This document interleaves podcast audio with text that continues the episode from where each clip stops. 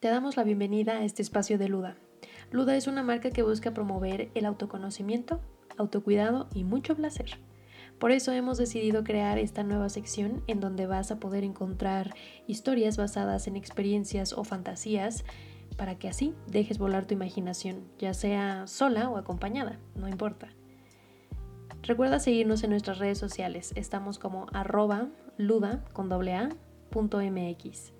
Y si tú tienes un relato o alguna historia que te gustaría compartir, no dudes en enviarla, ya sea por Instagram, Facebook o a nuestro correo. Hoy presentamos un orgasmo súbito. Disfrútalo.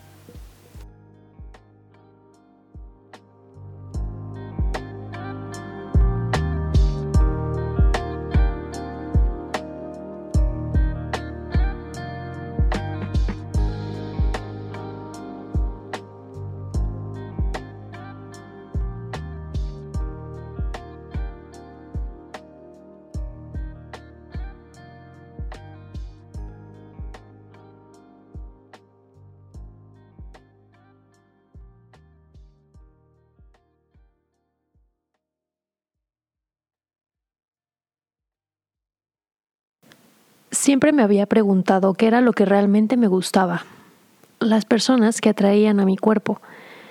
Quería saber lo que ocurría, si corría el riesgo. Tenía curiosidad por dejarme llevar y no reprimir lo que de pronto aparecía en mi mente. La verdad, nunca había entendido por qué había que dar tantas explicaciones de las razones por las cuales te gusta quien te gusta o te enamoras de quien te enamoras. Yo, en realidad, Solo soy una persona que siente, que no pone barreras, que abraza a las personas sin distinción. Y lo mismo ha hecho siempre mi corazón. A Sam lo conocí en una aplicación de citas y aunque no tenía muchas expectativas, resultó ser una experiencia distinta. Nos enamoramos, comenzamos una relación sentimental que a la vez se alimentaba de la pasión que había entre él y yo.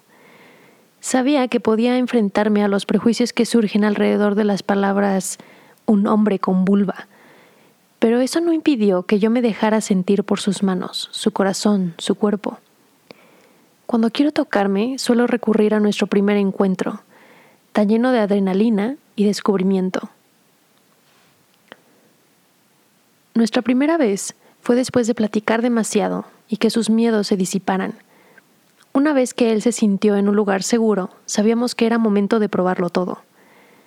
Aquella vez, más que lanzarnos hacia el otro, dejamos que nuestros cuerpos se acercaran a un compás mucho más lento, como cuando estás descubriendo algo por primera vez y observas con detenimiento, dándote cuenta que el mundo no es como te lo habían dicho, que aún te queda mucho por explorar y mucho que sentir. Cuando sus manos y las mías se encontraron fue al ritmo de la quietud de un lago, sutil y delicado.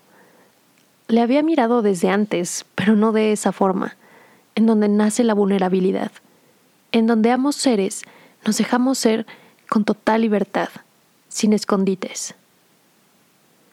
Me besó lentamente, pasando la palma de su mano izquierda por mi cuello, mientras la otra se dirigía a mi entrepierna, para comenzar a frotarla. Yo acariciaba su cara, su pecho. Estábamos en una habitación en el centro de la ciudad, en donde el ruido nunca faltaba y la calentura en ese momento sobraba. De algún modo, la fricción de nuestro cuerpo logró callar la ciudad. Nos desnudamos poco a poco mientras nos masajeábamos la espalda, los hombros, los brazos, el pecho, las piernas. Finalmente nuestros cuerpos se vieron el uno al otro desnudos,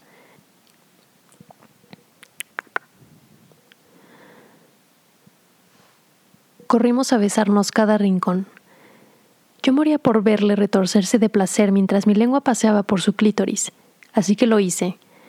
Comencé sutil, después en movimientos circulares. Sentía cómo se me decía y yo quedaba impregnada de él. Quiero hacerte mía, ven acá, exclamó, mientras me tomaba de la barbilla para besarnos y se puso encima mío.